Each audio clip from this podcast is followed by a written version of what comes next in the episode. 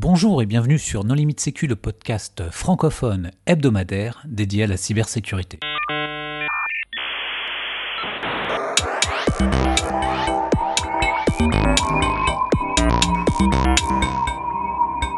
Alors aujourd'hui, nous allons parler de vulnérabilités qui sont exploitées sur certains serveurs ESXi par un groupe d'attaquants afin d'y déployer un ransomware. Cet épisode a été enregistré le mercredi 8 février et pour tenir compte des dernières évolutions, un update a été enregistré le dimanche 12 février et est disponible en fin d'épisode. Pour discuter de ce sujet, les contributeurs No Limit Sécu sont Nicolas Ruff. Bonjour. Marc-Antoine Ledieu. Bonjour. Hervé Schauer. Bonjour. Et Vladimir Collard. Bonjour. Alors, Vladimir, que s'est-il passé? Oh alors attends, juste avant, comme on a un avocat euh, dans la place, je vais juste expliquer un petit peu ce qu'est ESX parce que au cas où, euh, ESX c'est un hyperviseur, c'est l'un des principaux hyperviseurs avec euh, Xen, Hyper-V, KVM. Et en fait, un hyperviseur, pour faire très simple, je vais pas détailler, mais c'est un logiciel qu'on installe sur un serveur physique. Je parle que du type 1, pas du type 2 pour ceux qui pour ceux qui connaissent. Donc un logiciel qu'on installe sur un serveur physique et qui va permettre entre guillemets d'installer par-dessus des machines virtuelles, donc des systèmes d'exploitation différents, des Windows, des Linux, ce qu'on veut, euh, et qui va virtualiser le matériel pour faire croire qu'il y a un seul matériel en dessous. Et donc ça permet, pour faire très très simple, de faire tourner plusieurs ordinateurs sur un seul matériel. Vraiment pour faire très très simple. Et donc, bah donc un des gros gros éditeurs de, d'hyperviseurs, c'est VMware avec son hyperviseur ESXi, parce que ESX ça fait longtemps que ça n'existe plus. Et ce qui s'est passé, donc a priori jeudi dernier, alors jeudi, je crois que c'est 3, euh, euh, non pardon, jeudi 2 février, euh, dans l'après-midi, fin de journée, de nombreuses ESX ont commencé à être piratées, en tout cas à avoir des messages de demande de rançon. Et ce qui s'est passé, c'est qu'il y a donc un rançongiciel, un ransomware, qui a compromis ces hyperviseurs et qui a chiffré les machines virtuelles. la question est comment, qui, pourquoi. Oui, et puis la première question, c'est comment est-ce que, enfin, quelle faille a été exploitée? Comment ça a pu arriver Ouais, donc il y a deux, deux sources très intéressantes qui sont euh, le blog, enfin un article de blog d'OVH et euh, le, le CERTFR, donc le, le, bulletin du CERTFR qui en parle. Tous deux parlent d'une vulnérabilité qui est la CVE 2021. Attends, faut que je la retrouve. 2021 euh, 21 974. Bon, à la limite, on va pas, s'en fout des détails. C'est une vulnérabilité qui date donc de 2021, 2021 et qui permet d'avoir une exécution de code à distance sur VMware, sur ESX. Euh, en fait, ça utilise un heap buffer overflow, donc un dépassement de la mémoire du tas sur le service OpenSLP. OpenSLP, c'est un service euh, bah, qui est en écoute sur euh, ESXi et qui en fait permet d'aller euh, rechercher des services sur le réseau, comme des services d'impression et choses comme ça. et donc, bien sûr, c'est un service qui ne doit jamais être exposé sur un réseau non sûr. Et donc, bah, malheureusement, ça tombe de SX avait ce, ce, service, donc c'est sur le port TCP 427, avait ce service en écoute sur Internet et bah, malheureusement se sont fait compromettre. Alors, il y a un certain débat sur l'origine de la vulnérabilité parce que euh, en décembre, il y a un bulletin qui est sorti chez VMware qui parle d'une autre, enfin qui, qui, décrit une autre vulnérabilité sur ce même protocole, euh, qui a priori est également un heap buffer overflow et qui a priori permettrait euh, d'exécuter du code. La différence, c'est que la vulnérabilité précédente dont j'ai parlé, donc elle date de février 2021. Il y a un code d'exploitation public qui est sorti à l'été 2021, un code en Python avec tout ce qu'il faut, donc les, la construction des gadgets pour avoir l'exécution de code, et avec une exécution à la fin de commandes, c'est-à-dire qu'en fait, euh, pour pirater un ESX, euh, euh, il suffit juste de prendre exactement le script Python, de changer la commande shell et mettre sa propre commande shell. C'est très simple à faire, n'importe qui est capable de le faire, et on compromet un ESX. Ce que j'ai pas précisé, c'est que la vulnérabilité de 2021 touche ESX 6.5, 6.7 et aussi la branche 7, sachant que 6.5, 6.7 c'est plus supporté depuis l'automne dernier. Euh, et ça fait un moment que VMware annonce la fin de support parce qu'en fait la, version 6.5 en particulier était très très très populaire. Et la 6.7 aussi parce qu'ils ont filé des clés gratuites à un moment pour passer de 6.5 à 6.7 et donc ça fait un moment qu'ils annoncent la fin du support. Ça fait un moment qu'ils communiquent là-dessus en disant attention fin de support rien, et, euh, et donc donc ça fait que ce qui fait que les, versions piratées euh, en fait c'est des versions non supportées. En fait ça se résume malheureusement tristement c'est piratage d'entreprise depuis internet par une vulnérabilité vieille de deux ans avec un service interne qui doit être pas exposé sur internet bah, sur des services qui sont plus supportés depuis plusieurs mois chez l'éditeur. Oui, alors la polémique sur la faille exploitée, c'est une polémique interne à nos limites sécu. Hein. Mais c'est vrai que toutes les sources d'informations publiques, que ce soit le site de l'ANSI, l'OVH, etc., disent que la vulnérabilité reste à confirmer. Et je pense qu'en fait, personne, c'est arrivé tellement soudainement que personne, à ma connaissance, n'a publié de backup ou de trace réseau, enfin, de, de, crash dump ou autre qui permettrait de confirmer en fait la faille utilisée. Après, c'est pas très important. Apparemment, c'est pas un 0 day. Si on est en 7.0 dernière version, euh, on n'est pas vulnérable. Mais il y a un petit après, la place des attaquants, tu as, le choix entre un code d'exploitation tout fait où tu as juste une ligne de commande à rajouter et devoir construire de toi-même un code d'exploitation avec tout le contournement de ASLR euh, et, euh, et créer ton ta propre évasion de machine virtuelle. Enfin, c'est quand même, euh, c'est c'est pas le même niveau de travail. Un copier-coller. Il y a de la SLR euh, sur euh, ESXi parce qu'ils viennent avec. Ouais, c'est de la, c'est de la Red Hat simplifiée ou de la CentOS, je sais plus. Donc oui, j'imagine qu'il y a SLR et qu'il y a SLR. T'imagines, mais ça se vérifierait quand même. Ouais, à vérifier. Mais bon, donc au final, plein de d'hyperviseurs ont été euh, compromis, ont été chiffrés. Euh, et euh, donc quand on regarde les sources, ça dépend vraiment des, des sources. Quand on, compare entre ONIF, Shodan, Sensis, on n'a pas les mêmes résultats, mais en gros, entre 2 et 3000 hyperviseurs ont été a priori piratés. Alors un hyperviseur peut avoir une seule machine virtuelle ou des dizaines de machines, enfin des dizaines, ça dépend des hyperviseurs, mais il peut avoir pas mal de machines virtuelles dessus.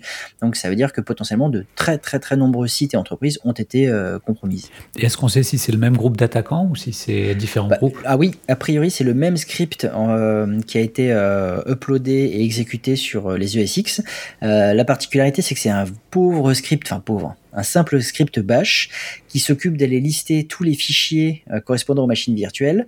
Euh, il, y a il y a le téléchargement d'un exécutable qui va s'occuper de faire le chiffrement et ensuite il exécute l'exécutable euh, sur tous les fichiers des machines virtuelles.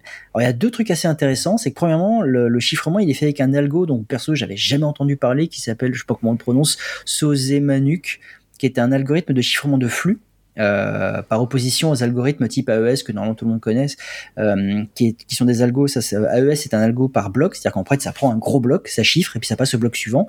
Euh, L'algorithme chiffre en flux, c'est ça chiffre octet par, enfin bit par bit, octet par octet, et ça passe au suivant comme ça. ça c'est ce qui est utilisé dans la 3G, 4G, 5G, etc. Enfin, c'est intéressant pour vraiment des flux de données. Donc c'est un peu, c'est apparemment c'est très signant parce que c'est un algo qui, est déjà, qui a déjà été utilisé par le passé par un groupe en particulier. Donc voilà, c'est le côté intéressant. L'autre côté intéressant, c'est que, euh, alors faut détailler un tout petit peu. Donc pour ceux qui connaissent pas, quand on a une machine virtuelle, donc euh, vu de la machine virtuelle, on voit un disque dur, mais vu de l'ESX, en fait c'est que des fichiers. Il y a un fichier qui est un point .vmx, euh, qui en fait qui contient la configuration de la machine virtuelle. Il y a un autre fichier qui s'appelle .vmdk, qui lui contient une configuration un peu plus avancée. En fait, qui contient, c'est un fichier texte qui contient la configuration euh, bon de l'encodage, quelques identifiants, mais surtout la configuration du disque dur. C'est-à-dire le disque dur, il commence à tel secteur, il fait telle taille, etc. Et enfin, donc il y a euh, un fichier qui contient vraiment le disque dur en soi, qui s'appelle euh, le nom de la machine virtuelle flat.vmdk. Euh, et en fait, le, script bash, le ransomware, vous l'appelez comme vous voulez, a chiffré les fichiers de configuration VMX, a chiffré les fichiers de configuration VMDK, mais dans certains cas n'a pas pu chiffrer euh, le disque dur en soi des machines virtuelles parce qu'en fait, soit il était déjà utilisé, soit il y avait un problème d'accès. Ce qui fait que dans certains cas, il est possible de reconstruire les fichiers de configuration et ensuite bah, de récupérer tout simplement euh, ces machines virtuelles. Euh, il y a pas mal d'articles qui ont été publiés là-dessus. Il y a un article en particulier très intéressant. Alors j'avais, on, on, le mettra dans les références, qui est d'ailleurs cité dans le bulletin de, de. Euh, en fait qui permet de, reconstruire ces, VM. Alors en fait c'est un truc qui est assez connu, euh, c'est une vieille technique euh, en utilisant VMK FSTool pour reconstruire le, le, fichier de configuration d'une VM. En fait c'est quand on, commence à accéder à un ESX en, ligne de commande, à bidouiller ou à faire des bêtises sur les fichiers des machines virtuelles, très régulièrement on pète tout et on a besoin de reconstruire sa machine virtuelle. Donc c'est un truc qui était connu en fait des admins VMware ESX et, et, donc là qui est utilisé pour bah, récupérer finalement ces machines virtuelle.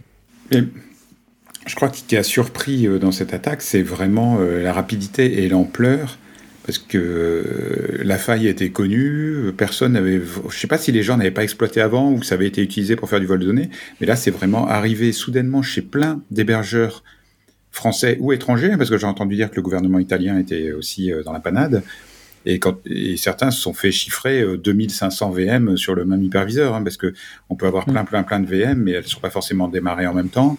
c'est les disques, c'est les points VMDK qui sont chiffrés. Donc voilà, c'est vraiment quelque chose qui a, qui a attendu un an et demi et en un week-end, des, des, milliers de machines à travers le monde se sont fait chiffrer. Donc je sais, sais vraiment pas ce qui a déclenché en fait cette, cet événement. A priori, il y a eu. Euh, alors je recommande, euh, c'est de la pub, euh, pas la pub déguisée, mais presque. Mais je vous recommande de suivre le Twitter de Onif, donc la solution française de, de scan d'internet, un peu comme un Shodan mais en mieux.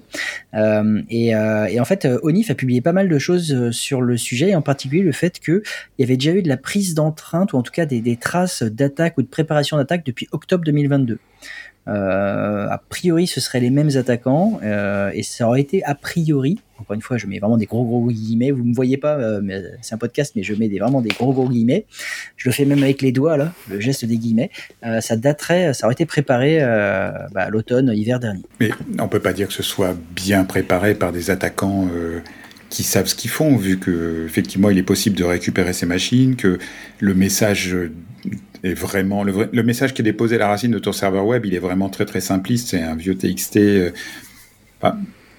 ça, ça donne pas un aspect professionnalisme. Personnellement, moi, je me suis dit, et si c'était euh, quelqu'un qui envoie ça sur Internet pour chiffrer tout le monde avant que quelqu'un le fasse, quelqu'un de vraiment mal intentionné le fasse pour de bon. Est-ce que ce serait pas une sorte de vaccin d'internet en fait bah, Il y a quand même des, il y a quand même des gens qui ont perdu des choses, donc c'est un vaccin qui tue, euh, qui tue pas mal. Hein. C'était quoi le montant de la rançon? Je crois que c'était un bitcoin, un truc comme ça. un ou deux bitcoins. Deux. Moi j'ai. Ouais, ce qui, est, ce qui est pas. Enfin, c'est pas énorme. Et la même adresse à euh, chaque fois, c'était. C'est la même adresse. Euh, ouais. Ce qui serait intéressant, c'est de voir combien ont été versés sur cette adresse. Mmh. J'ai vu que, soi-disant, la France était le premier pays touché devant les grands pays comme les États-Unis euh, d'après vous, c'est pourquoi la France, c'est le premier pays qui est touché par la vulnérabilité? Je pense que chez nous, il y a aussi plein de gens qui ont un certain niveau, enfin certaines compétences et qui bidouillent et qui aiment bien monter leurs propres ESX.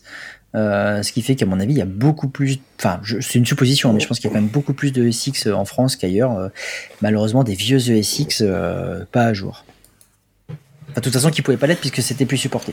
Alors clairement, on ne sait pas pourquoi, mais il y a quand même plusieurs hypothèses. Un, c'est qu'en France, il y a plein d'assauts loi 1901 aussi, hein, parce que tous ces gens qui se sont fait chiffrer, c'est pas forcément, enfin dans la majorité, c'est pas des grosses entreprises.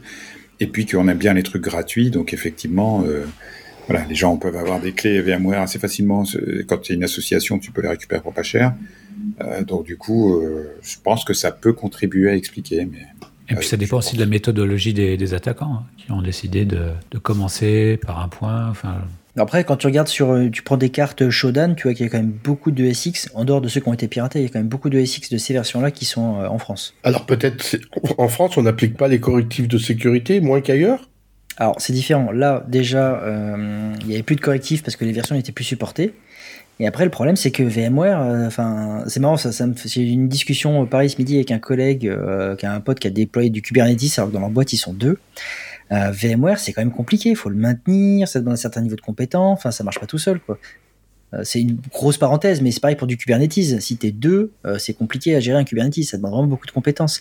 Donc ces outils paraissent intéressants et simples à l'usage, mais dans les faits, c'est très consommateur. Moi, j'ai posé la question autrement. Est-ce que c'est professionnel, quand on est un RSSI ou quand on est en entreprise, d'utiliser une version d'un logiciel euh, qui peut présenter des vulnes, enfin, comme tous, ok? Mais est-ce que c'est professionnel que d'avoir des versions qui sont plus supportées?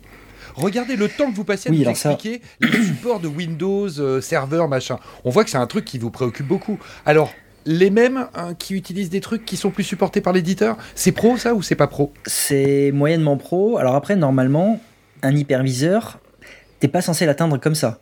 Euh, on le dit, on le répète à chaque fois, déjà, on n'expose pas un portail d'administration de ce genre d'outils sur Internet. On n'expose pas des ports de services de ce type de solution sur Internet. Donc normalement, un hyperviseur, c'est cloisonné, ce qui fait que la criticité d'une vulnérabilité sur un hyperviseur, euh, quand tu euh, héberges des VM qui sont à toi avec du code qui est à toi, euh, pas quand tu fais de l'hébergement pour d'autres, la criticité elle est quand même moindre parce que tu maîtrises théoriquement tout. C'est-à-dire que pour te compromettre, en théorie, il faut avoir une vulnérabilité pour exécuter du code sur une de tes VM, il faut faire de l'élévation de privilèges et ensuite il faut avoir une vulne qui permet de, euh, de, faire une évasion de la machine virtuelle ou alors un truc réseau qui va taper sur un service réseau de l'ESX mais normalement qui est pas joignable depuis VM.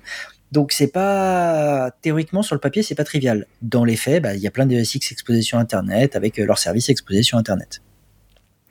Moi, je ne blâmerais pas les victimes, honnêtement, hein, parce que... Je blâme pas les victimes.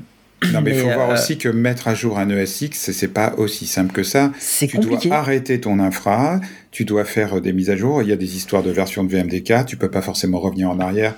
C'est des fichiers énormes, donc du coup, pour faire des backups, euh, bah, quand tu as. Ouais, normal. Enfin, non, pour avoir pour avoir travaillé sur ce genre de sujet, des, migra enfin, des, mises à jour de, d'hyperviseurs, pas que, que, VMware, mais tout, c'est compliqué parce que si tu as des fermes d'hyperviseurs, plusieurs hyperviseurs, tu dois avoir plus de capacité que tu n'en utilises parce que quand tu, quand tu fais une mise à jour d'un hyperviseur, tu dois basculer toutes tes machines virtuelles sur les autres hyperviseurs. Si t'as pas un, un, un, système de stockage partagé, genre un SAN ou un NAS, un truc comme ça, c'est très très compliqué. Euh, donc le, la, la, procédure de mise à jour d'une ferme d'hyperviseurs, elle est vraiment pas triviale. Ça demande vraiment à être procéduré, à être travaillé, testé. Euh... Et d'autre part, quand t'as qu'un seul hyperviseur, c'est compliqué. Les histoires de réseau de management, c'est une vue de l'esprit euh, d'experts en sécurité, mais tu prends n'importe quel TPE, PME ou même n'importe quel hébergeur qui te fait du bare metal et qui va te donner une adresse IPv4, tu fais pas une architecture euh, multiniveau euh, avec plusieurs réseaux, des, des firewalls intermédiaires qui font du routage, etc. Je veux dire, quand tu héberges un WordPress pour une association, que tu as besoin de deux VM parce que tu as un WordPress et un MySQL. Oui, je suis d'accord, sauf que VMware de base, te demande de configurer une interface d'admin avec une IP différente et en général un sous-réseau différent de celui de tes interfaces entre guillemets euh, pour tes VM. Donc de base, VMware euh, t'indique quand même qu'il vaut mieux éviter de mettre ça sur les mêmes euh, interfaces et les mêmes réseaux.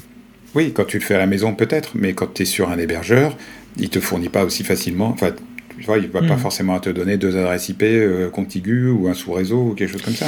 Donc du coup, à la fin, bah, voilà. Tu... Ouais, mais le, je pense que de manière générale, tu dois pas avoir un hyperviseur à toi si tu n'as pas la capacité de, de, le cloisonner, de le sécuriser complètement. Ouais, bah alors du coup, c'est quoi les alternatives? Parce que si c'est ni Kubernetes euh, ni, ni VMware, tu fais quoi tu prends, tu prends du WordPress hosté chez WordPress, des VPS, des petites machines virtuelles, des choses comme ça.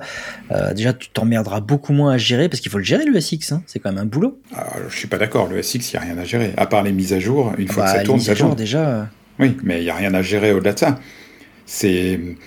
Oui, mais ce, ce, que je comprends, moi, c'est que justement, les gens ne mettaient pas à jour. En fait, ce qu'on disait juste avant, c'est que même si tu étais à jour, comme ESX, les versions impactées n'étaient plus supportées, à part la version, la branche 7, hein, mais n'étaient plus supportées.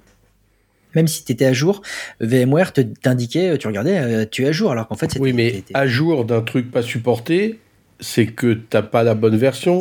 Ouais, mais c'est compliqué. C'est-à-dire que si, comme dit Nico, t'es une petite entreprise, une asso, un truc comme ça, t'as pas forcément l'information.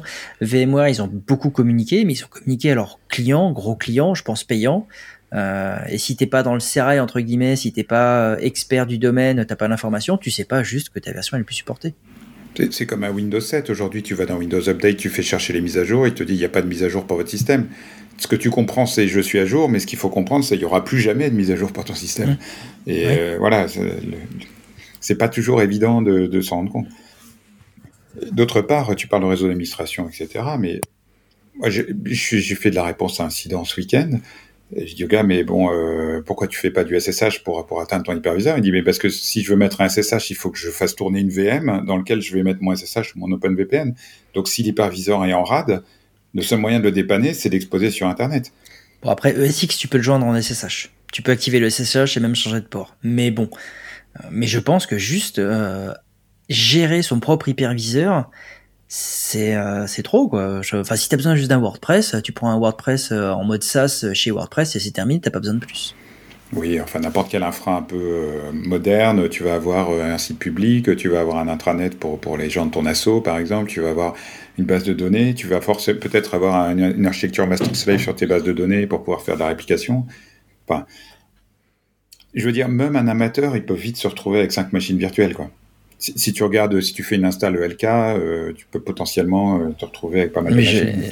On a, on, a, déjà eu ce débat ce midi, mais je, je, je suis d'accord. Le problème, c'est que les enjeux de sécurité sont tels que oui, c'est rigolo, oui, c'est marrant de monter son infra, de monter son ESX, etc. Tu peux te faire un lab, ouais, mais quand tu as des choses qui en dépendent des entreprises, des assos, ça me paraît quand même assez dangereux. Alors, quelles, quelles sont les leçons à tirer euh, sont, euh, Qu'est-ce qu'il faut faire déjà euh, si on a un ESX Alors, si tu as un ESX, dans les versions impactées, déjà, enfin, là, je vais faire, je vais faire bête, hein, je vais reprendre ce qu'a dit le, l'ANSI et le CRTFR parce que c'est tout à fait ce qu'il faut faire, c'est isoler le serveur, essayer de faire une analyse du système pour voir s'il y a eu compromission ou pas, essayer d'installer. Alors eux, ils proposent même de, réinstaller l'hyperviseur, appliquer les correctifs quand il y en a, ou monter de version, désactiver le service en question, le service SLP.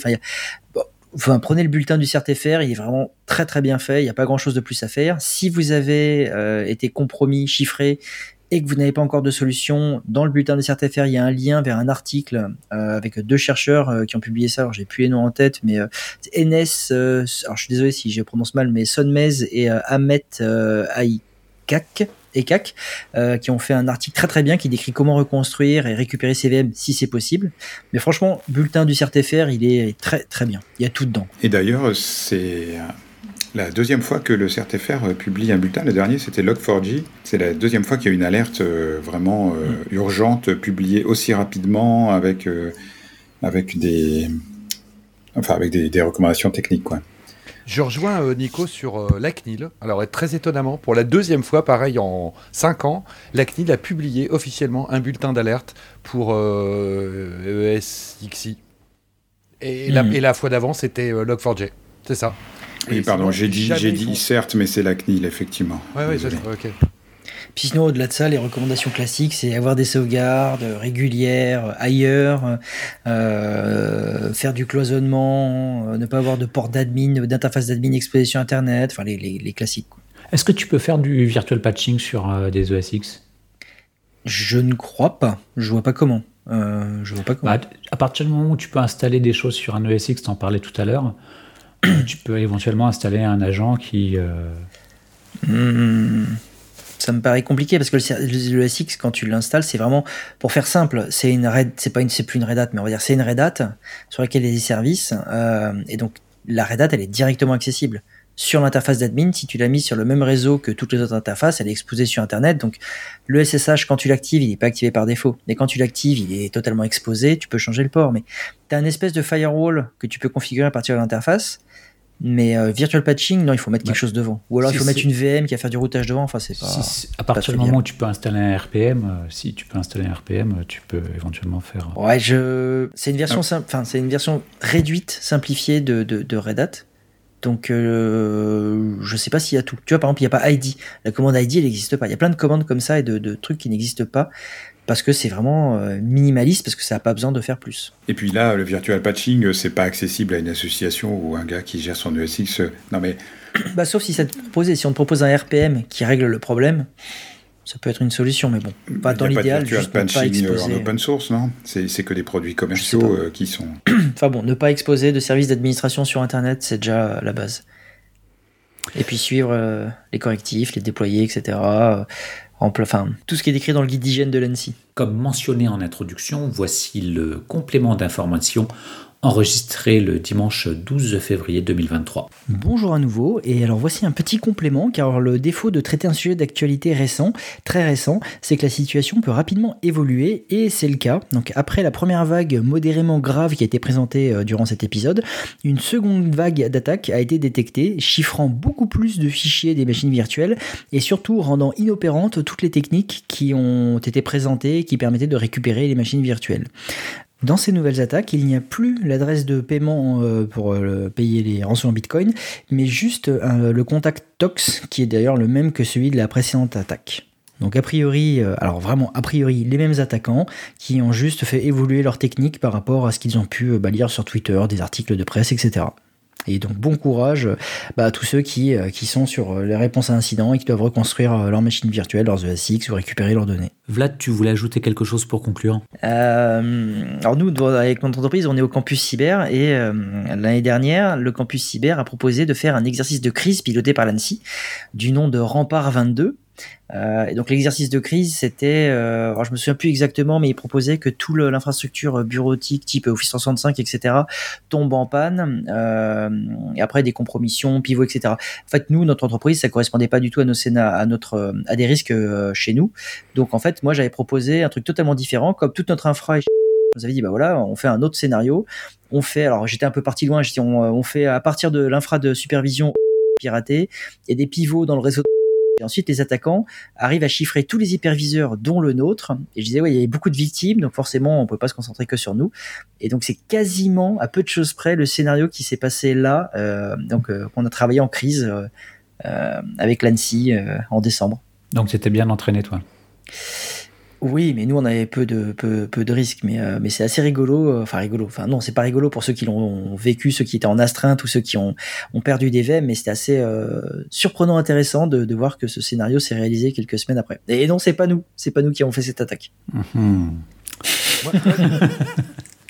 moi, si vous voulez, j'ai un fun fact aussi, mais juridique, puisque nous avons une nouvelle loi qui est sortie qui s'appelle la LOPMI qui est la loi d'orientation et de programmation du ministère de l'Intérieur, et nous avons un nouveau délit dans le code pénal. Je ne résiste pas de vous en faire profiter. Alors, je vous, fais la, version littéraire, puis après, je vous explique en une ligne. Hein. Le fait pour un opérateur de plateforme en ligne, mentionné à l'article L107 du Code de la consommation, enfin, globalement, une, une plateforme en ligne, d'accord? Le fait pour cette personne qui restreint l'accès à sa plateforme aux personnes utilisant des techniques d'anonymisation des connexions. Donc, j'opère une plateforme en ligne et je restreins l'accès à ma plateforme à des gens anonymisés. Euh, ok, je pense que vous aurez bien compris.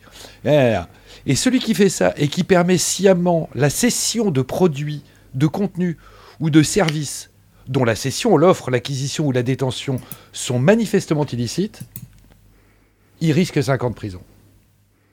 Donc on n'a pas le droit de faire un truc illégal, c'est ça? En fait, c'est ça. C'est l'article dit si vous vendez en ligne à des anonymes des trucs interdits, c'est interdit. Et là, vous risquez 50 de prison ou 150 000 d'amende. Alors, je pas la question que j'ai posée sur Twitter ou sur LinkedIn. Mais, si ce sont des gens connus, est-ce que ah. c'est autorisé de leur vendre des choses interdites? Mais, mais, pourquoi est-ce que vous cherchez à avoir des explications intelligentes là où le législateur n'a cherché qu'une chose?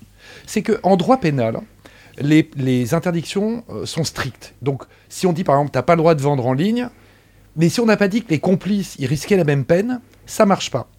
Donc, au bout d'un moment, le législateur prend de nouveaux délits en espérant avoir ratissé large sur les trucs qu'il a identifiés comme étant problématiques en termes de poursuite pénale. Et là, l'hypothèse, pour moi, vendre en ligne à des anonymes un truc interdit, ça s'appelle les sites en point oignon, pour le caricaturer à peu de choses puisque tu es censé y arriver que par tort, machin. Voilà. Donc, s'il n'est pas dit clairement dans la loi que tu n'as pas le droit de vendre des trucs illicites, ah oui, mais ça, c'est des anonymes. Ah bon, ça, on l'a pas prévu. Mais euh, c'était en ligne. Ah, ça, on l'a pas prévu.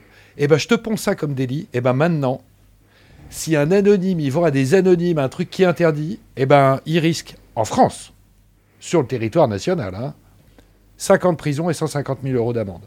J'attends la jurisprudence. Je pense que nous aurons pris notre retraite tous avant ou après la réforme euh, promue par le gouvernement actuel. Voilà. Tu veux dire dans, deux ans? je, n'ai rien à dire sur ça. Moi, je guette les 50 prisons et les 150 000 euros d'amende pour ceux qui se font jamais toper en France. Mais on a un délit. Alors, est-ce que c'est en fait pour porter plainte euh, euh, sur un fondement précis puis aller obtenir un truc de l'assurance? Ça, je vous expliquerai une prochaine fois le, nouvel article du Code des assurances qui dit que, en fait, on te remboursera jamais ta rançon. Mais ça, je vous garde ça pour la prochaine fois. ok, merci Marc-Antoine, c'est noté. Bon, chers, auditeurs, nous espérons que cet épisode vous aura intéressé. Nous vous donnons rendez-vous la semaine prochaine pour un nouveau podcast. Au revoir. Au revoir.